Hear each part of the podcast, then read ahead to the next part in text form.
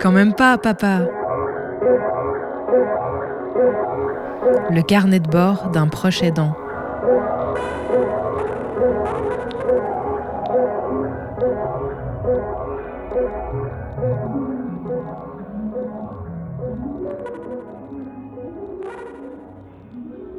Parmi les symptômes de la maladie de ma fille, le premier qui est apparu dans sa vie et du coup dans la nôtre, c'est la perte de la vue. Ça s'est fait progressivement sur plusieurs années.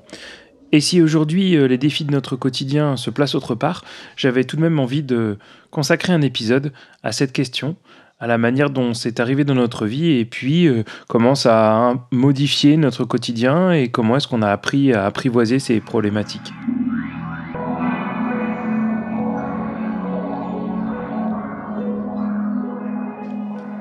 Alors c'est vrai que c'est arrivé petit à petit. Euh, d'une part parce que jusqu'à ses 6 ans, il n'y avait rien qui laissait penser qu'elle avait une maladie en particulier. Et puis aussi euh, parce que ses premiers symptômes, au début, ils n'ont pas été identifiés à une pathologie euh, génétique.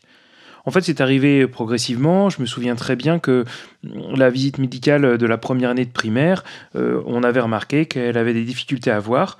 Euh, c'était quelque chose qui n'avait pas été évident à, identifier pour nous dans le quotidien, mais que bah, justement cette visite médicale assurée euh, par l'éducation nationale bah, avait permis de détecter. Donc naturellement, l'ophtalmo avait proposé une correction avec euh, une paire de lunettes sans être totalement confiant euh, euh, sur la pertinence de la correction. Et puis ces lunettes avaient été le quotidien de tout un été. Et à la rentrée, là, l'ophtalmo avait constaté que la correction n'avait rien changé et nous avait redirigé vers le service ophtalmo du CHU, où là, eh avait commencé le long cheminement pour comprendre ce qu'était cette maladie. C'est là qu'on a appris euh, beaucoup de choses sur l'anatomie. En tout cas, moi, je me suis intéressé à comprendre comment euh, bah, le système oculaire fonctionnait, parce que on nous a expliqué que ma fille, elle avait une dégénérescence maculaire. La macula, c'est la partie centrale de l'œil, c'est ce qu'on appelle la vision centrale. C'est constitué euh, de petits éléments qu'on appelle des cônes, principalement des cônes parce que sinon il y a les bâtonnets. Et euh, ces cônes, ils servent à quoi? Ils servent à détecter euh, la couleur et puis la, vision, ça donne l'accès à la vision des détails, contrairement aux bâtonnets qui, eux, permettent de percevoir le mouvement et puis les grands contrastes et puis notamment la zone périphérique de la vue. Donc chez ma fille, c'est une dégénérescence maculaire qui est à opérer. Ça veut dire que ça a commencé par le centre de l'œil et puis progressivement, eh bien la dégénérescence des cellules de l'œil s'est étendue euh, jusqu'à la périphérie. Au début, on ne savait pas que ça allait aussi loin, mais en tout cas, je me souviens de beaucoup de choses. Je me souviens que, bah, on se disait, moi, je me disais que j'avais envie de lui montrer des films que, qui m'avaient plu euh, avant qu'elle puisse pas les voir. Par exemple, euh, dans une maison de quartier autogérée, euh, j'avais organisé des projections de films pour les enfants les samedis après-midi pour qu'on puisse voir ensemble les Miyazaki avec des copains et des copines.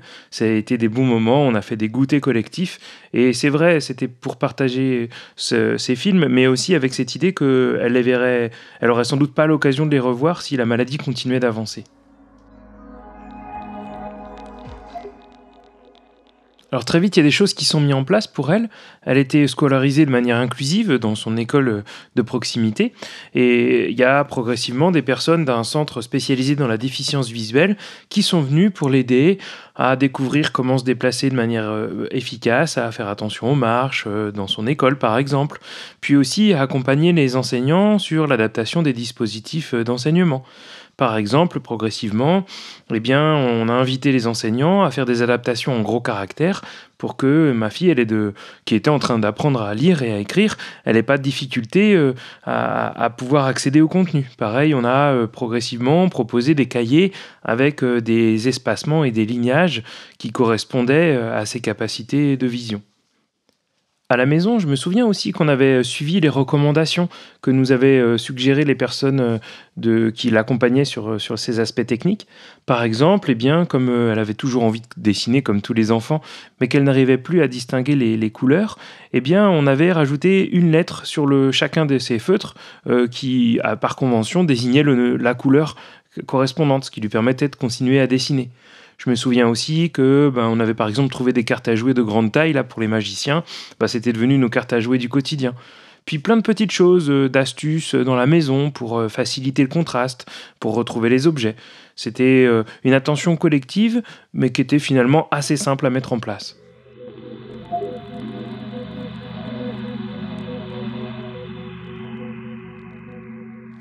À ce moment-là aussi, elle a commencé à devenir photosensible, donc on lui a proposé des lunettes de soleil adaptées, et puis on avait identifié un petit peu dans la littérature scientifique là que les UV ça pouvait euh, augmenter la dégénérescence maculaire, alors c'était des lunettes aussi anti-UV qui, lui avaient été proposées, des, choses qui, qui, fonctionnaient très bien. Je me souviens aussi que les jeux en extérieur peut-être sur certains aspects devenaient un peu plus compliqués parce que quand on perd la vision centrale, en plus des couleurs et des détails, bien en fait on perd une partie des capacité à pouvoir se déplacer efficacement, on peut rater des petites marches. Donc on a commencé à se donner la main de plus en plus pour euh, circuler dans la ville par exemple, et puis on choisissait des activités euh, qui la mettaient pas en difficulté.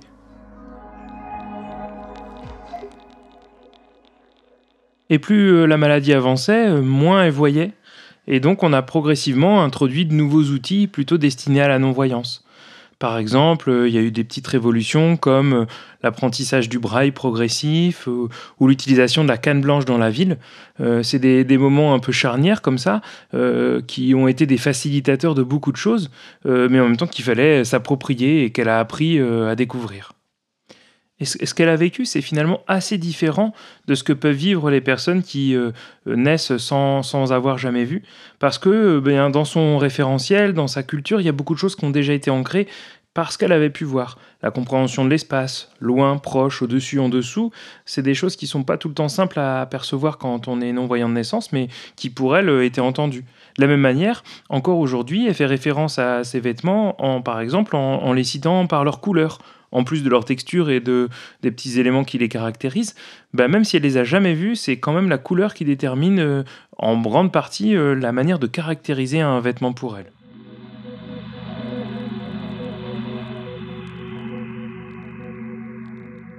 Et alors nous, comme parents, comme proches aidants, bien on doit constamment apprendre aussi pour accompagner l'enfant au mieux. Euh, il y a les professionnels qui entourent l'enfant et qui vont lui transmettre un savoir-faire. Puis nous, ben, on accompagne l'enfant à découvrir quelque chose qu'on n'a jamais pratiqué. Je me souviens par exemple de ces moments où pendant les devoirs, eh bien moi je peinais à déchiffrer le braille qu'elle était en train de lire et de déchiffrer euh, avec les doigts. Pourtant moi j'utilisais les yeux, mais il me fallait me apprendre et connaître la disposition des cellules qui caractérisent chacune des lettres. Tout ça, ça a aussi été quelque chose qui nous a euh, bah, qui nous a bouleversés, ou du moins qui a changé un peu le cours des choses. On s'est équipé de matériel, par exemple d'une machine à écrire Perkins, qui permet à tout le monde d'écrire en braille euh, sans difficulté. Euh, on a aussi pris le temps d'adapter les jeux de société. On a découvert, enfin moi j'ai découvert au fil du temps les peintures en relief, euh, les peintures tulipes par exemple, qui permettent de déposer de la matière et puis de d'écrire d'ajouter un petit rebord par exemple sur le côté d'une case. On s'est aussi intéressé au bosselage des cartes, euh, à l'utilisation de la feutrine, aux, gommettes euh, un petit peu volumiques comme ça. Plein d'idées qu'on a dû explorer comme ça, que, j'ai regardé avec intérêt, euh, comme toute personne qui aime un petit peu bricoler pour, pour dépasser les contraintes de la déficience visuelle. J'en avais déjà parlé dans un précédent épisode, mais évidemment, là, c'est certain, les professionnels euh, de ces questions-là, ils sont essentiels comme ressources pour nous les parents, euh, pour les personnes concernées évidemment, mais pour les proches aidants aussi, pour apprendre, ajuster les choses. C'est comme ça euh, ben, qu'au fil du temps, on s'est aussi intéressé aux livres audio encore plus qu'avant, grâce notamment à la librairie sonore du Chat Noir à Clermont-Ferrand, qui aujourd'hui a disparu, mais qui était un de nos points de rendez-vous hebdomadaires absolument essentiels grâce aux médiathèques évidemment aussi, qui ont des fonds de livres audio assez conséquents. Et là, on a pu puiser dedans.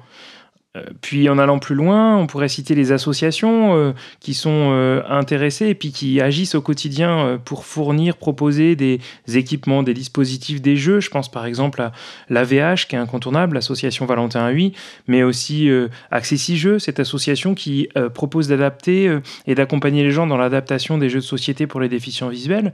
Je pense aussi aux Mains en Or qui fait un super travail pour des, des, petits manuels comme ça, des petites activités ludiques autour du braille et du tactile, et puis des acteurs euh, un peu plus loin de la déficience visuelle, comme les petits débrouillards par exemple, qui dans leur culture de partage et puis d'exploration sont pleinement dans cette euh, démarche qui consiste à trouver des solutions pour ajuster les choses du quotidien de sorte que ça fonctionne correctement.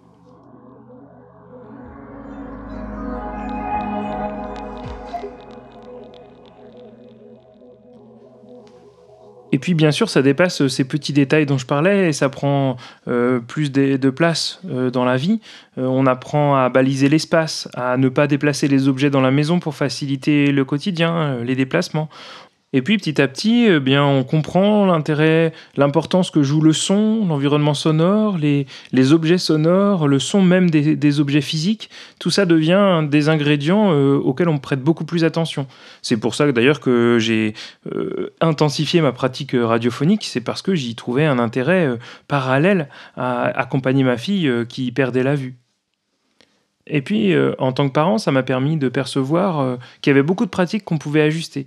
Par exemple, naïvement, quand on, est, euh, on accompagne une personne qui vient de perdre la vue, on a tendance, quand on veut l'aider, à lui prendre la main pour lui faire faire un geste. En fait, j'ai compris rapidement que c'était pas la bonne stratégie. Il y a parfois où j'ai encore la maladresse de le faire, mais ce qui est important, c'est plutôt de verbaliser, d'expliquer et voir si on veut accompagner avec la main, de demander l'autorisation.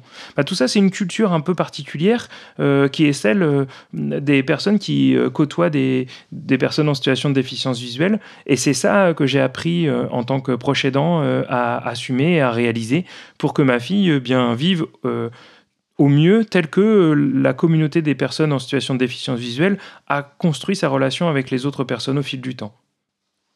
Et maintenant, avec le recul et puis ce parcours, mon sentiment, c'est que euh, la déficience visuelle, euh, ça, paraît infranchissable au début, ça paraît être une montagne. On se demande comment est-ce qu'on va réussir à accompagner son enfant, mais au final, euh, ça n'est vraiment pas infranchissable. Il y a tellement d'outils, il y a tellement de ressources, il y a tellement de personnes, de ressources que l'on peut solliciter. Il y, a, une foultitude de, de solutions qui font que ça se passe bien.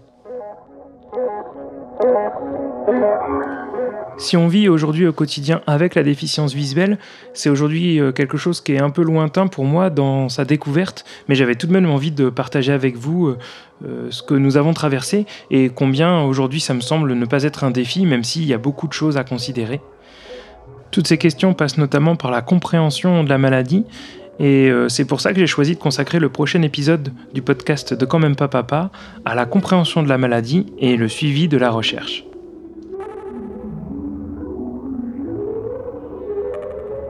Un podcast à retrouver sur le.